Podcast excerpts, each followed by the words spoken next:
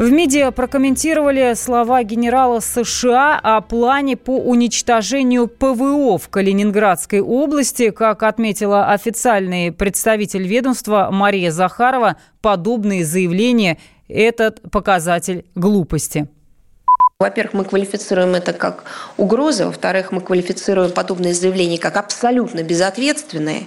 А, в-третьих, мы видим, с какой легкостью политический бомонд, в частности в Соединенных Штатах Америки, оперирует столь а, серьезными и очень сложными вопросами, как а, мировая безопасность и стабильность, а, еще раз повторю, делать это абсолютно безответственно, исходя из а, политических, конъюнктурных соображений собственного процесса, в том числе, как мы понимаем, и, возможно, электорального. И главное, это все является показателем глупости. Здесь вопрос не, не только безответственности, но и глупости. Умные, дальновидные люди – которые действительно выражают интересы людей, которые их либо назначают на соответствующие должности, либо избирают их, никогда не будут делать подобные заявления, понимая, что они наносят ущерб, репутационный ущерб той стране, которую эти люди представляют.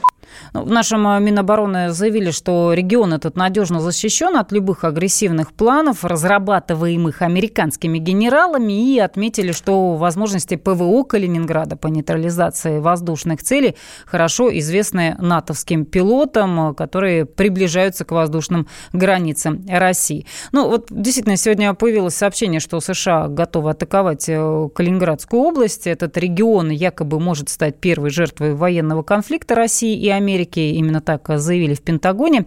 И там пояснили, что планы будут проведены в действие в случае необходимости. Мол, американские военные уже отрабатывают такие маневры. Ранее специалисты США даже создали ролик, симуляцию военного конфликта России и НАТО. Он, кажется, был опубликован на YouTube. Вот некоторые эксперты считают, что если американская сторона действительно решит атаковать, то в этом случае будет всестороннее наступление и нападение с воздуха, из земли, моря, космоса, атаки в киберпространстве и даже радиоэлектронная борьба. Заместитель главнокомандующего ВВС России по вопросам объединенной системы ПВО государств-участников СНГ Айтеич Бижев уверяет, что военные в Калининграде готовы э, в любой момент отразить атаку США. Я не могу сказать, что это наиболее уязвимое место. Почему? Потому что в Калининграде находится хорошо организованная система противовоздушной обороны, также самые современные зенитно-ракетные комплексы, самая современная автоматизированная система управления, самые современные истребители-перехватчики. Ну и вообще, наше военно-политическое руководство уделяет особое внимание на приграничных направлениях, независимо это Калининград, Владивосток, Севастополь.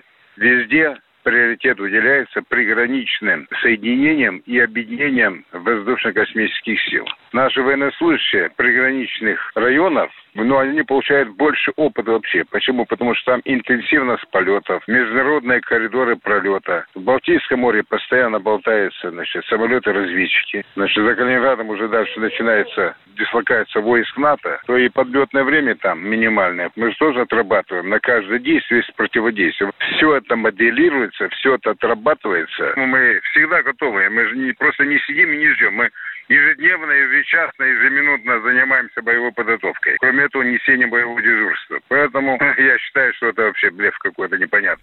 Ну, вообще, западные политики и высокопоставленные военные регулярно заявляют о некой российской угрозе, но Москва неоднократно заверяла, что Россия никогда не будет ни на кого нападать, во всяком случае, первой. Глава российского МИДа, в свою очередь, подчеркнул, что в Альянсе прекрасно знают об отсутствии у Москвы подобных планов, но, по словам Сергея Лаврова, просто ищут повод для размещения около российских границ большого количества техники и батальонов.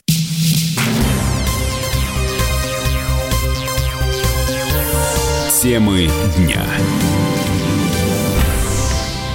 Минприроды повысила стоимость э, охотничьих зверей в России в 400 раз. Теперь общая цена за всех особей чуть менее 300 миллиардов рублей. Ну, всего в список э, вошли 21 вид, их э, добыча ограничена в нашей стране.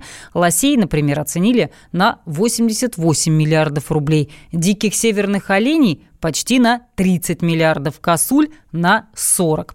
Отмечается, что аналог рыночной стоимости охотничьих ресурсов используется для исчисления вреда, причиненного животным браконьерами. Ведущий инспектор Московского общества защиты животных Наталья Базаркина не видит смысла в этих подсчетах. По ее мнению, ведомство решает не те вопросы, я в шоке. У меня нет объяснений, это я просто не понимаю, с чего это они взяли и с чем это связано. Я понимаю, застраховать там краснокнижных животных, там амурского тигра, снежного барса. Это одно. Лоси там несколько миллионов стоимости, или а сколько стоит белка и заяц? И зачем это? Что они теперь будут за ними бегать и предлагать им страховку подписать, заключить? Или это как-то отразится на в билетах? И я не понимаю вообще, с чем это связано и для чего? Или у них будет перечень и пересчитывание животных, и потом отчитываться, сколько животных потерял, сколько прибыло, сколько заработали на этом? Это не сельхозугодия, с которых там получаешь какую-то выгоду, да, там при, при сборе урожая, а это просто дикие животные. Это маразм, это какое-то осеннее обострение, мне кажется, просто очередное. Надо, мне кажется, повышать э, просто штрафы за нелегальную вырубку деревьев и уничтожение краснокнижных животных и растений. Вот это да, а не ходить на них же на охоту. Минприроды также оценила и лесные ресурсы страны. Это на 9 триллионов рублей. Самые дорогие – лиственница, сосна, береза каменная. Их цена почти 2 триллиона рублей за каждый вид. Ну а общая оценка всех природных ресурсов нашей страны в прошлом году составила более 100 триллионов рублей. Самара 98,2. Ростов-на-Дону Иркутск. 89 и 8. 91 и 5. Владивосток. 94. Калининград 107 и 2. Я влюблен в тебя, Россия. Казань 98 и 0. Нижний Новгород 92 и 8. Санкт-Петербург. Волгоград.